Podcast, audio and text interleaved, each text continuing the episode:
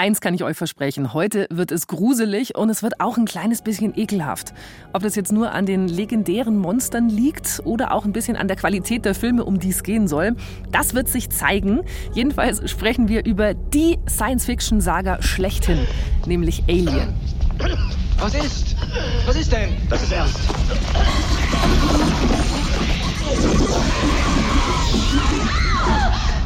Alien kennt wirklich jeder und ich glaube auch die Zartbeseiteten unter uns haben zumindest schon mal davon gehört und wissen, wie die Aliens ausgucken. Da geht es in diesen Filmen um Ellen Ripley, es geht um die Katze Jonesy und eben ziemlich viele eklige Monster mit Doppelgebiss, die Blut in sich drin haben, das sich wie Säure durch alles durchfrisst. Wie können wir es vernichten, Ash? Es muss doch eine Möglichkeit geben, es zu töten. Also, was müssen wir tun? Sie können es nicht töten. Blödsinn. Sie scheinen immer noch nicht zu begreifen, womit Sie es zu tun haben. Mit einem perfekten Organismus. Der erste Alien-Teil von Regisseur Ridley Scott, der war vor 40 Jahren im Kino. Kaum zu glauben, weil der Film sich tatsächlich immer noch sehr modern anfühlt, weil er noch sehr präsent ist und weil er natürlich auch ziemliche Standards gesetzt hat. Mittlerweile ist die Alien-Saga ein ganzes Franchise. Da gibt es Sequels, es gibt Prequels, es gibt Spin-offs. Aber der Ursprung von allem, also die wichtigste Figur neben dem Alien, ist natürlich die Heldin Ripley, gespielt von der fantastischen Sigourney Weaver. Aber nach dem zweiten Teil, also Aliens die Rückkehr von James Cameron, da ist die Erfolgsgeschichte erstmal ein bisschen ins Stocken gekommen. Das war 1986. Die Produzenten waren sich auf einmal nicht mehr wirklich sicher, wie es eigentlich mit Ripley und den Aliens weitergehen soll. Und deshalb haben sie zwischen 1986 und 1992 immer wieder unterschiedliche Drehbuchautoren angeheuert, haben die neue Ideen entwickeln lassen, ja, um dann alle aber am Ende zu verwerfen. Und dann haben sie einfach äh, aus allen Vorschlägen ein komplett neues Buch zusammengestöpselt. Dabei herausgekommen ist dann das Drehbuch zu Alien 3. Und wer hat dieses Drehbuch verfilmt? David Fincher. Später natürlich riesig und sehr geschätzt geworden für seine Filme wie Social Network oder Fight Club. Aber Alien 3, das Regiedebüt. Das ist wiederum ein Film, den sowohl Fans als auch Kritiker abgrundtief gehasst haben und bis heute aktiv hassen. Aber seit Jahren wird online der aller, allererste Drehbuchentwurf von William Gibson gefeiert. Das ist einer der Science-Fiction-Autoren überhaupt seit den 80ern. Da gibt es Comic-Adaptionen von dieser Gibson-Version. Es gibt eine Hörspielversion und auch einen animierten Film zur Hörspielfassung. Also die Fanliebe ist groß und sie ist auch sehr hartnäckig. Die Frage ist aber, wäre Gibsons Drehbuch tatsächlich der bessere Film geworden? Hallo bei Nie im Kino, dem Podcast über spektakulär gescheiterte Filmprojekte. Heute der nie verfilmte Alien 3 von William Gibson. Ich bin Christina Wolf. Meine Kollegin Sophia Glasel hat sich durch die ziemlich verworrene Produktionsgeschichte von Alien 3 durchgewühlt und ist dabei auf eben dieses erste Drehbuch gestoßen. Hallo Sophia. Hallo. Das muss ja ein relativer Knüller sein, dieses Drehbuch, oder? Also das wurde eigentlich verworfen, aber die Fans lieben es bis heute. Ja, Knüller ist es schon, aber eigentlich, weil Ripley nicht vorkommt. Aber dann ist es wahrscheinlich kein Alien-Film. Wie kann da Ripley nicht vorkommen? Ja, Ripley kommt vor, sie ist da, liegt aber die ganze Zeit im Koma. Und spricht nicht und tut nichts. Spricht nicht und liegt im Koma und wird ab der Hälfte in eine Rettungskapsel gelegt und gerettet. Das ist natürlich ein Skandal. Man kann keinen Alien-Film ohne Ripley machen, aber vielleicht hilft es auch nochmal, dass wir uns so ein bisschen die Handlung der äh, vorherigen zwei Alien-Filme ins Gedächtnis rufen und natürlich auch, wie wichtig diese Heldin Ripley ist, oder? Ja. Das muss man sich erstmal vorstellen. 1979 kommt Alien ins Kino, ein nicht besonders aufwendig produzierter Horrorfilm mhm. mit einer unbekannten Darstellerin, Sigourney Weaver, die hatte vorher noch keine große Hauptrolle gespielt. Und der Film ist sofort super erfolgreich. Und eigentlich, obwohl die Handlung ja sehr simpel ist, würde ich sagen. Ja. Es gibt ein Notrufsignal von einem, oder? Von einem Planeten. Genau. Dann fliegt da das Schiff hin, also das Raumschiff natürlich. Genau. Und dann fangen die sich da was Übles ein. Genau, eine parasitäre Alienart, relativ aggressiv, äh, die Menschen erst als Wirt benutzen und dann relativ brutal von innen heraus quasi auffressen und töten. Und dann platzen sie raus. Genau. Das kleine Baby-Alien platzt aus der Brust raus. Genau. Und am Ende überleben eigentlich nur Ripley und die Bordkatze Jonesy und können quasi nach einem langen Überlebenskampf in einer Rettungskapsel fliehen. Der zweite Teil ist eigentlich fast die gleiche Handlung. Also der Planet, von dem die Aliens stammen, der ist mittlerweile kolonisiert, also da leben Menschen drauf. Und Ripley soll dann mit einer Militäreinheit auf diesen Planeten zurückkehren, um nachzugucken, warum der Funkkontakt abgebrochen ist. Also warum die Menschen sich dann nicht mehr melden. Das ist kein gutes Zeichen. Und natürlich gibt's auch wieder einen Kampf auf Leben und Tod zwischen Mensch und Alien. Dieses Mal ist es so ein bisschen mehr Geballer, also so ein bisschen Vietnam-Kriegs-Style, aber Prinzip ist tatsächlich ähnlich. Und Ripley findet hier auch noch ein kleines Mädchen. Also sie wird ein bisschen mütterlicher in diesem Film, nämlich die kleine Newt. Das äh, Mädchen kann sich eben retten und am Ende gibt's wieder eine Flucht in einer Rettungskapsel.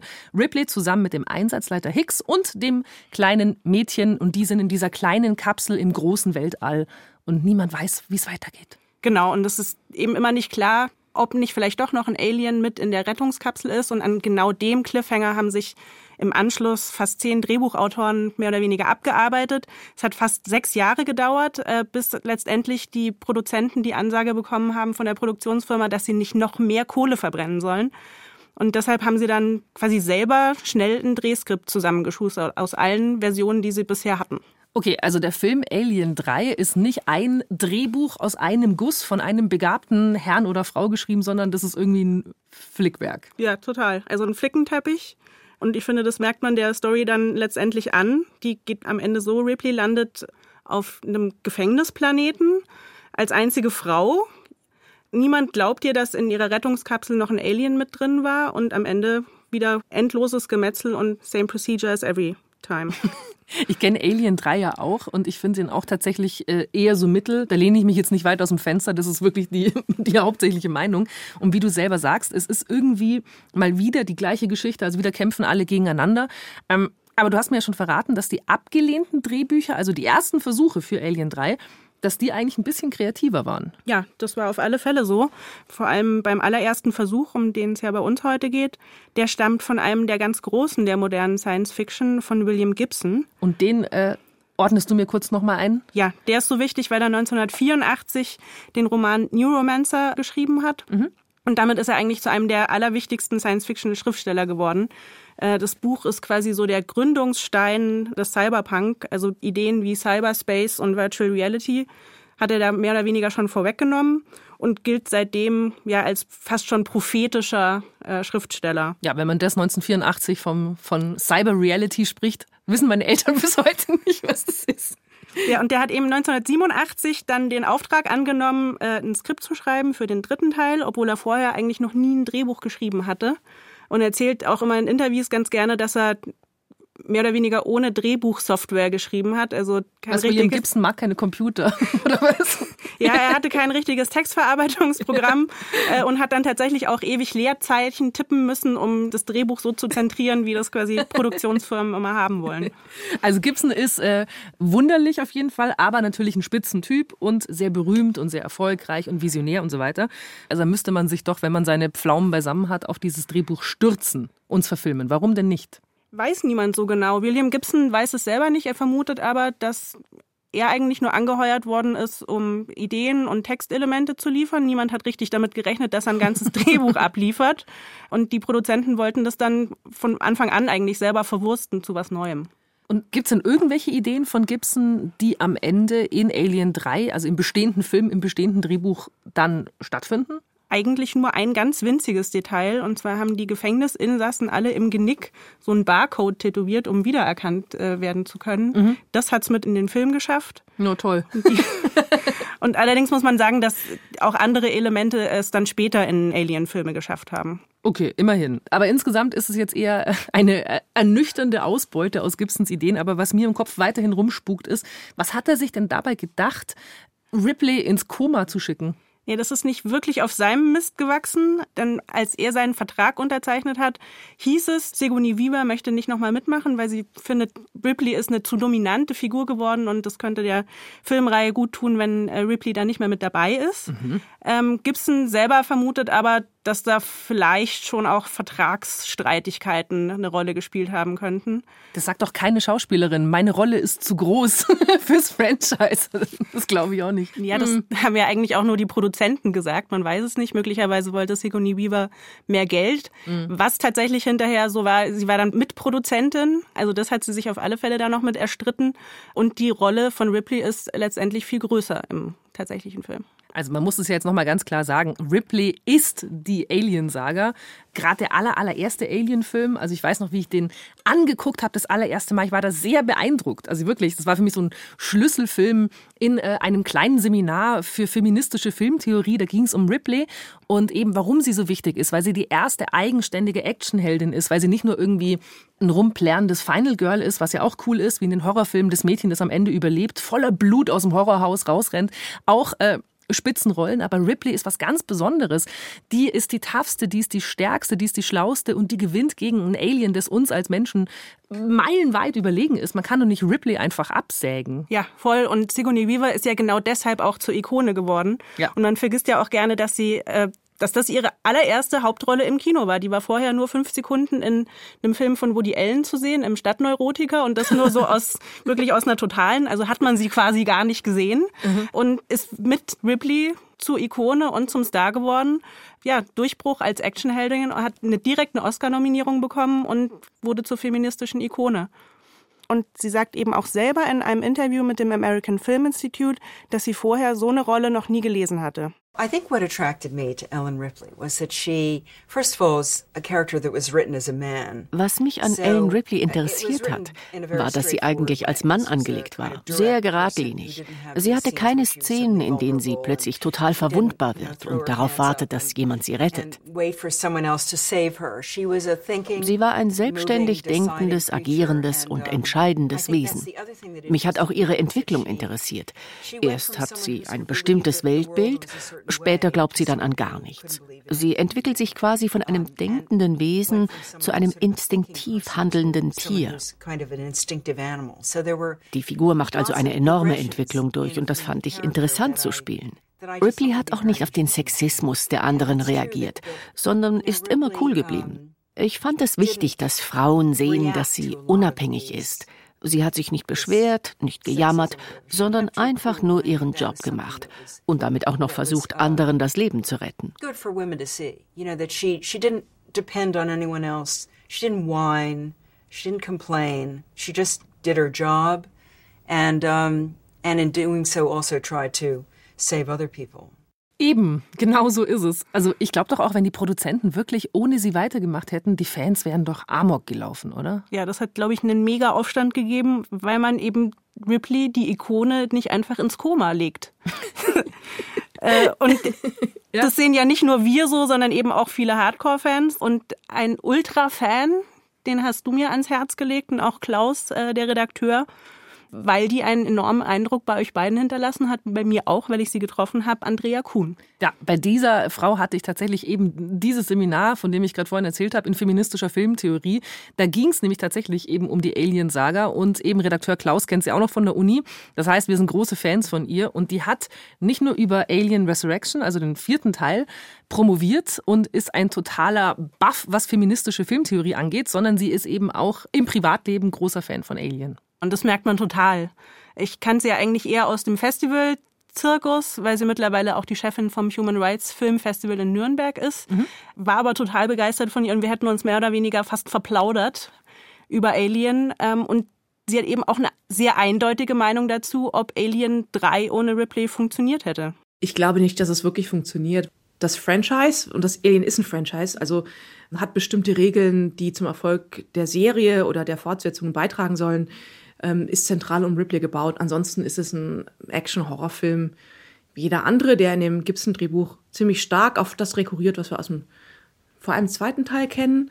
Sowohl mit der Figurenkonstellation, die ja auch nicht wirklich was Neues bringt, die ersetzt dann sozusagen Ripley durch eine Wissenschaftsoffizierin, äh, während Vasquez, die wir aus dem zweiten Teil schon kennen, die Butch-Lesbe, die härter ist als jeder Mann, äh, vielleicht dann durch diese andere Frauenfigur Jackson ersetzt wird. Aber es entsteht keine neue Dynamik durch die Abwesenheit von Ripley, sondern sie wird eigentlich nur ersetzt. Und das hätte ich jetzt auch eine schwache Variante gefunden.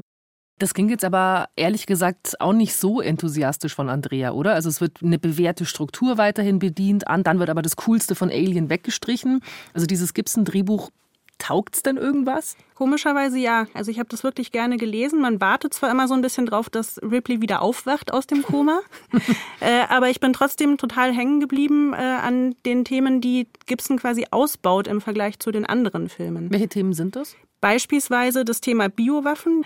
Er baut das aus und setzt noch eine zweite Company der schon bestehenden Company entgegen und die ähm, befinden sich dann mehr oder weniger in so einem Wettrüsten und führen quasi einen kalten Krieg um die Waffe Alien. Und der geht wie weit? Der geht so weit, dass die andere Company auch anfängt, Genmanipulation zu betreiben und an den Aliens zu forschen, um die quasi weiterzuentwickeln was dann in Alien 4 ja so weit führt, dass es eben Menschen mit Alien gekreuzt gibt. Genau, das ist das, was Gibson in seinem Drehbuch auch auszeichnet, dass er eben Themen aufmacht, die auch in den späteren Filmen dann noch verwertet werden konnten. Und ja wirklich große Themen, oder? Also ich meine, da steckt ja Kapitalismuskritik drin, also äh, Firmen, denen dieses Monster wichtiger ist als Menschenleben, die so weit gehen, das sogar miteinander zu kreuzen, also alles äh, hochgradig unmoralisch, also klingt ja nach einem großen Science-Fiction-Film mit großen Science-Fiction-Themen. Ja, auf alle Fälle. Und eben genau im Gegensatz zu dem Fincher-Film, der eben dieser Flickenteppich ist. Wäre denn jetzt dieses Gibson-Drehbuch der bessere Film geworden? Ich hatte beim Lesen das Gefühl, ja. Vor allem auch deshalb, weil in den Alien-Filmen ja eigentlich immer dasselbe erzählt wird. Die Struktur ist immer dieselbe. Mhm. Und das hätte Gibson besser gemacht und hätte einen Weg rausgefunden und hätte der ganzen Saga quasi eine neue Dimension gegeben. Eben kalter Krieg, Aliens als Superwaffe. Das ist in diesem Drehbuchentwurf nicht eine der interessanten Sachen, dass Menschen gegeneinander stehen, aber angesichts dieses überbordenden Feindes zusammenfinden. Wenn auch gleich das auch wiederum diesen Komplex eigentlich verharmlost, ein Stück weit. Ne? Also der bleibt immer als Bedrohung hinten dran und es geht immer um Verrat. Also die guten Menschen werden immer verraten und am Ende ist die Erhaltung des Alienorganismus immer wichtiger als, als Menschenleben ich hätte es mal ganz interessant gefunden, wenn man das weitergesponnen hätte und man eigentlich nicht wirklich gegen die Aliens kämpft, sondern gegen die, die Bösen in den eigenen Reihen, nämlich die, die Interesse daran haben, diesen super gefährlichen Organismus zu verbreiten und zu nutzen militärisch. Und dann wäre auch aus der Alien-Saga ja eigentlich so eine ganz große Reflexion über Menschen an sich geworden, oder? Und das sind ja auch Themen, die heute genauso aktuell sind. Biowaffen, Wettrüsten, irgendwelche Friedensabkommen, an die sich dann doch wieder keiner hält. Ja, genau. Das ist nämlich das Problem an allen Drehbüchern, die für Alien 3 geschrieben worden sind. Im Ansatz sind die spannend ziehen ihr Konzept dann aber nicht konsequent durch. Und besonders Gibson macht da ja eigentlich eine Bandbreite an Themen auf.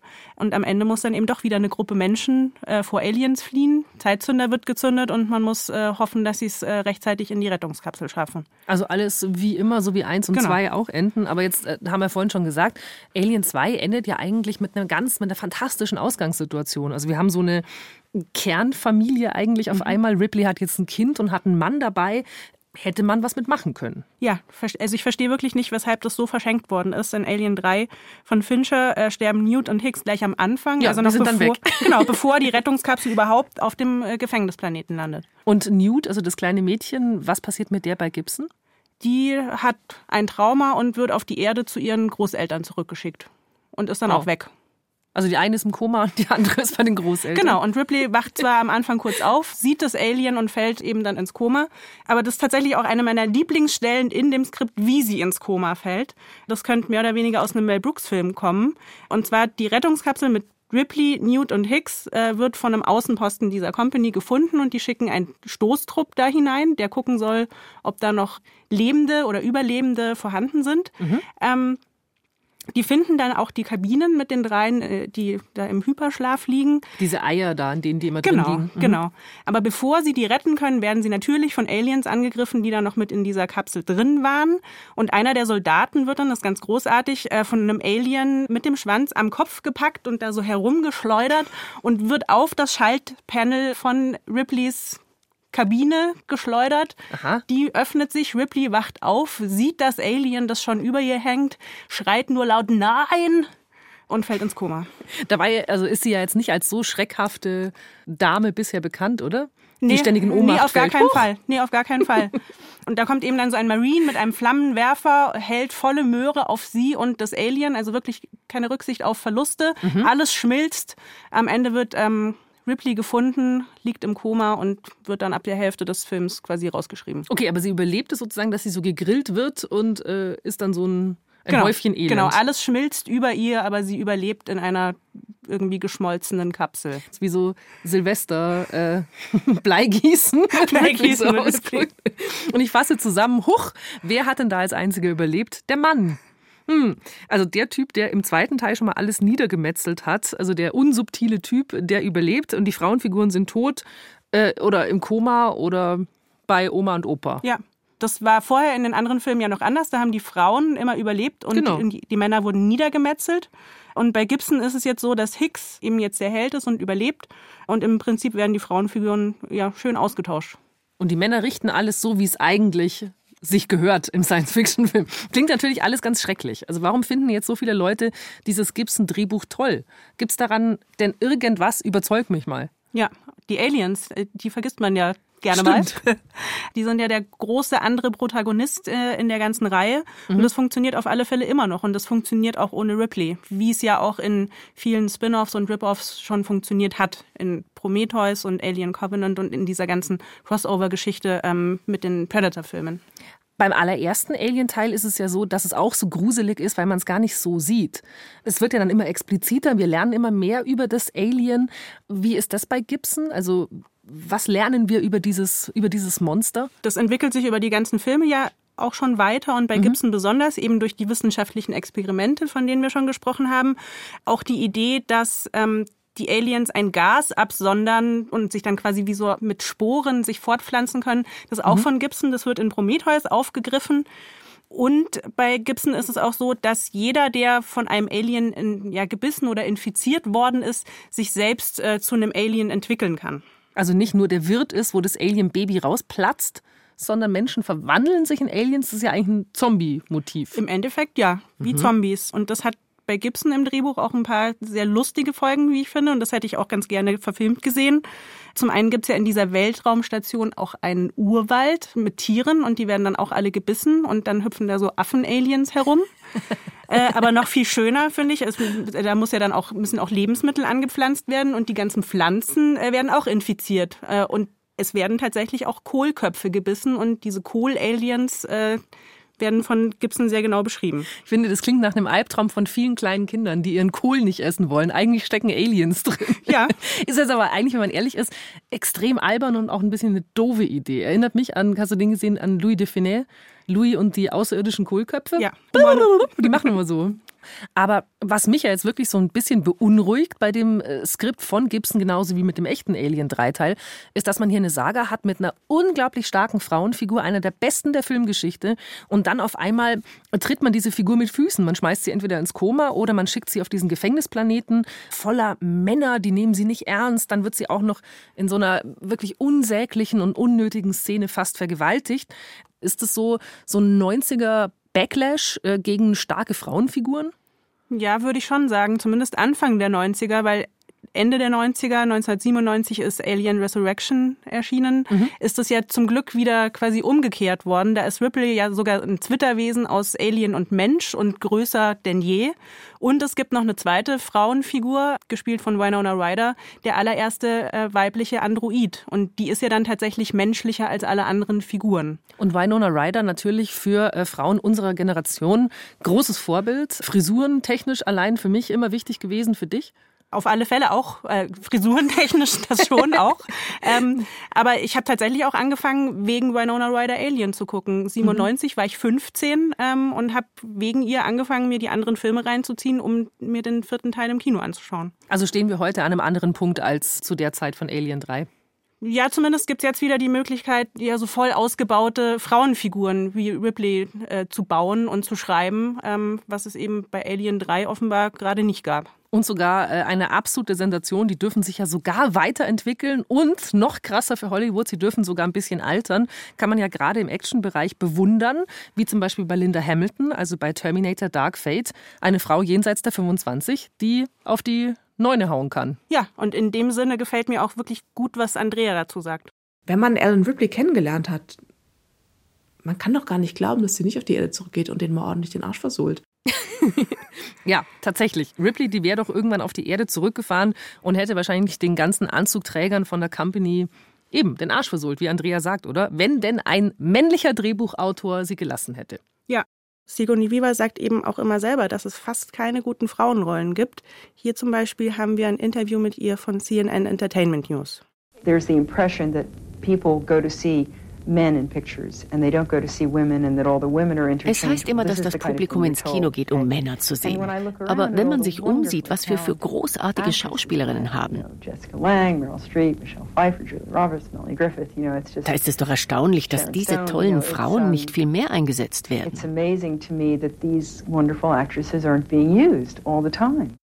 Also wer bin ich, um Sigourney Weaver zu widersprechen? Natürlich, Alien ohne sie und ohne Ripley ist ein Sakrileg und dafür gehört Gibson geohrfeigt. Aber dennoch hätte sein Drehbuch denn verfilmt werden sollen oder nicht? Also ich finde schon, dass man das hätte verfilmen können, gerade auch, weil ja dieses ganze Drehbuch von Alien 3, wie es verfilmt wurde, ein Flickenteppich war. Da hätte man ja auch einfach diese diesen Handlungsstrang, den er eingeführt hat mit den Aliens als Waffen und dem Kalten Krieg, mhm. nehmen können, Ripley aufwachen lassen können, mindestens, oder gleich zur Heldin machen und daraus einen ganz fantastischen Film stricken. Ripley wäre aufgewacht aus dem Koma, hätte gemerkt, diese Scheiß-Companies, da wollen die Welt sich untertan machen, wäre hingefahren und hätte... Hätte ihn den Marsch geblasen. Und das hätte ich mir mit Sicherheit sehr viel lieber angeschaut als Ripley als einzige Frau auf einem Gefängnisplaneten. Sophia und ich machen jetzt gleich unser nächstes Date aus. Wir gucken abends jetzt uns die ersten zwei Alien-Filme an und Alien 4 und tun so, als wäre Teil 3 nie passiert. Vielen herzlichen Dank, Sophia Glasel, heute über das Gibson-Drehbuch zu Alien 3. Dankeschön.